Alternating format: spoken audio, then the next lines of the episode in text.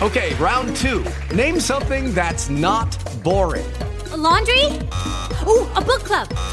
Computer solitaire, huh? Ah, oh, sorry, we were looking for Chumba Casino.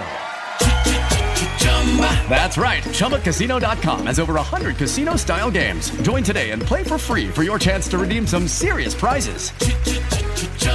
ChumbaCasino.com. No purchase necessary. Full prohibited by law. 18 plus terms and conditions apply. See website for details. Lucky Land Casino asking people what's the weirdest place you've gotten lucky? Lucky? In line at the deli, I guess? Aha, in my dentist's office.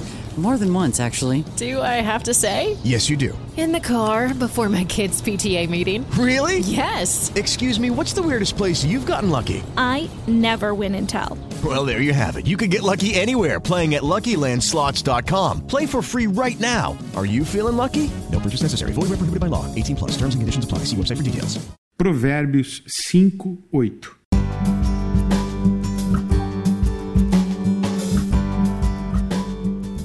Mantenha a distância da mulher imoral. Não se aproxime da porta de sua casa.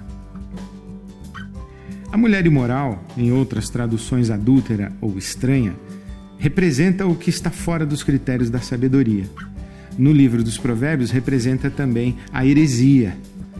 Casa da mulher imoral é a casa das ideias tolas.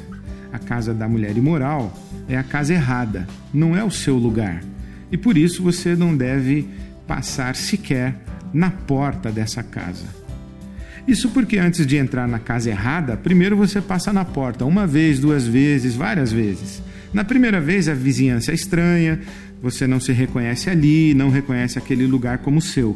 Mas aos poucos, de tanto passar naquela porta, frequentar o bairro, você vai se familiarizando, vai se sentindo parte daquela rua e vai fazendo parte daquele mundo, vai ficando mais à vontade naquele lugar.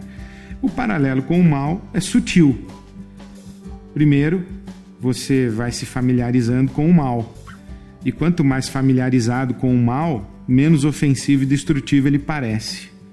Então não fique muito perto da imoralidade. Não passe na porta. Você acaba acostumando.